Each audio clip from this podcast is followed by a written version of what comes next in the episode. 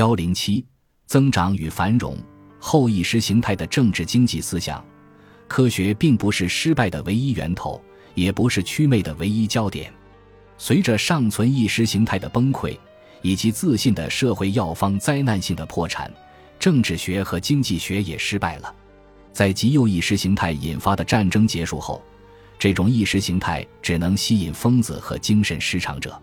在缺乏可靠的意识形态的情况下，西方的经济共识和政治共识又落回平稳的期望上，实现经济增长和提供社会福利。约翰·梅纳德·凯恩斯是在形成共识的过程中做出最大贡献的思想家，他极其善于与财富打交道。并将概率研究转化为精明的投资，得益于他在英国容忍度较高的社会和政治体制中所受的教育和建立的友谊，他成了自信的化身，并将这份自信投射到确保世界未来繁荣的乐观方案中。凯恩斯主义是对二十世纪二十年代工业化经济中资本主义自满的一种回应，汽车成为大众消费品。高楼大厦高耸入云，数百万股东组成的金字塔被几个法老控制。蓬勃发展的市场带来了全民富裕的前景。一九二九年，世界主要市场崩溃，银行体系土崩瓦解或摇摇欲坠，世界进入了现代最悲惨和最持久的衰退。显而易见的事实突然摆在眼前：资本主义需要被控制、去除或抛弃。在美国，富兰克林 ·D· 罗斯福总统提出了新政，要求政府在市场上采取主动。反对者谴责该计划，称其是社会主义方案，但它实际上是一种修补政策，掩盖了破损处，但没有破坏资本主义。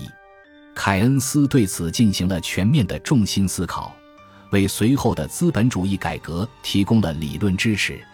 有观点认为。市场不借助外力便可生产社会所需的产品，满足社会的就业需求。凯恩斯对这一观点提出了质疑。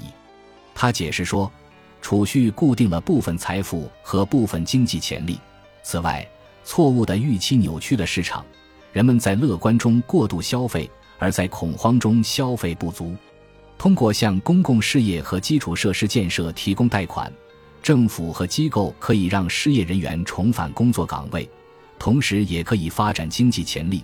一旦潜力实现，就可以产生税收，回过头来填补项目的成本。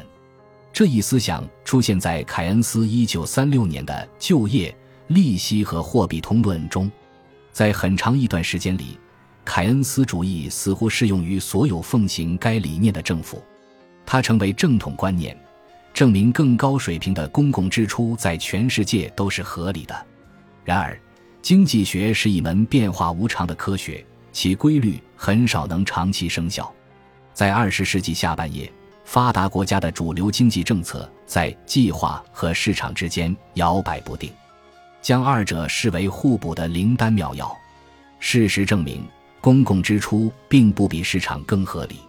在二十世纪三十年代的紧急情况下。它拯救了尝试该政策的社会，但在稳定时期，它造成了浪费，抑制了生产，扼杀了企业。二十世纪八十年代，凯恩斯主义成为一种普遍愿望的牺牲品。这种愿望是夺回国家、放松经济管制和重振市场。随之而来的是垃圾资本主义。市场动荡和贫富悬殊的时代，人们不得不重新学习凯恩斯主义的一些劝解。我们的学习似乎还是滞后了。二零零八年，放松监管导致了一场新的全球经济崩溃。人们更喜欢用“崩盘”这个词。尽管美国政府采取了广泛的凯恩斯主义应对措施，通过借贷和支出来摆脱危机，但大多数其他国家的政府更喜欢前凯恩斯主义的紧缩方案：压缩支出、限制借贷、争取金融安全。世界刚刚开始复苏。二零一六年，美国总统选举便把一个决心再次放松管制的政府推上了台。激进分子想象的未来从未实现，所有的期望都在史上最血腥的战争中消失。即使在美国或法兰西共和国这种在革命中建立起来，并由真正的民主机构来管理的国家中，普通百姓也从未在自己的生活或他们所组成的社会中获得过权利。经历过众多失望之后，一个适度仁慈的国家能带来多少益处？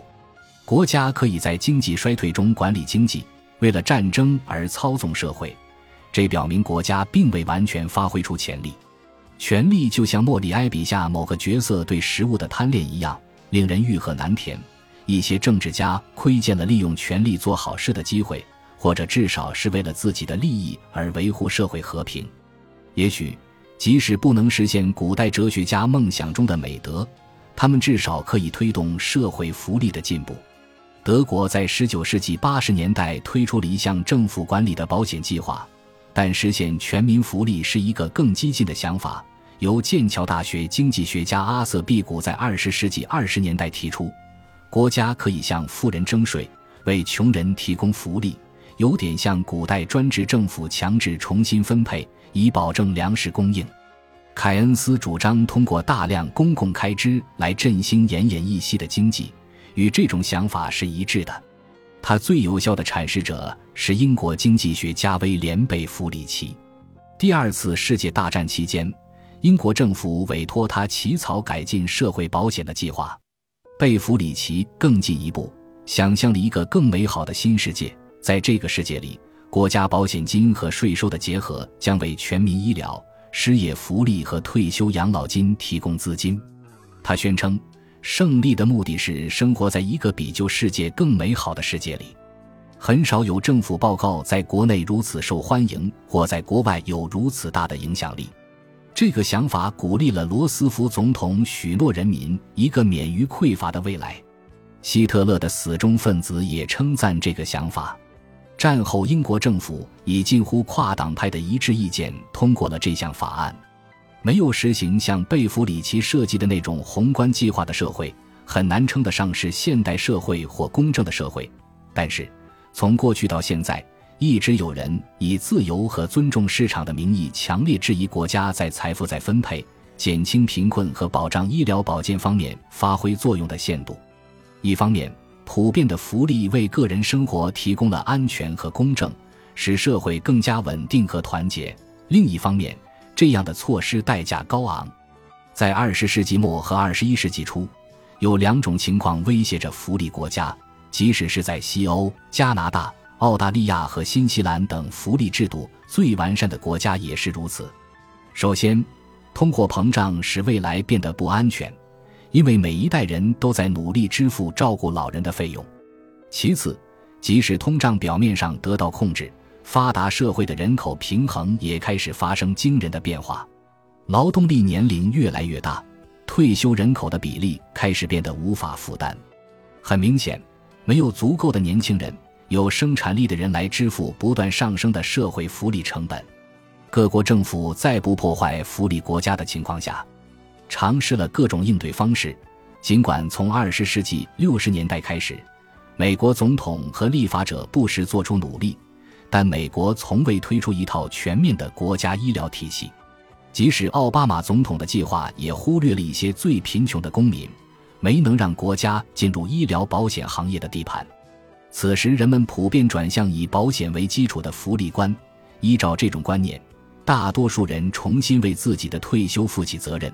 并在一定程度上承担了自己的医疗费用和失业金，在这种背景下，奥巴马医改的问题是可以理解的。国家解决的是余下的边缘性情况，与国家福利有关的困境折射出的是一个更大的问题：国家普遍存在的缺陷和效率低下。为人民提供住所的国家建立了毫无生气的反乌托邦。工业国有化后。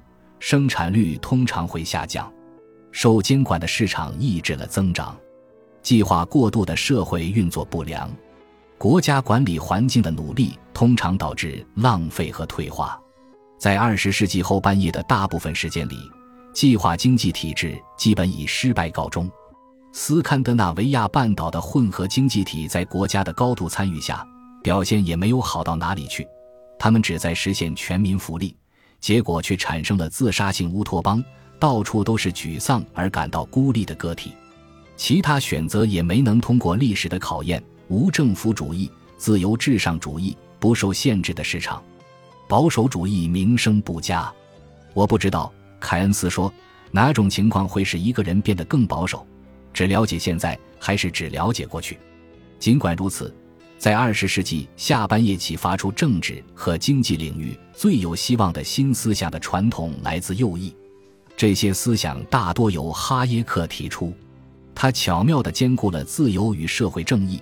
调整了二者之间的平衡，这通常会推翻政治保守主义。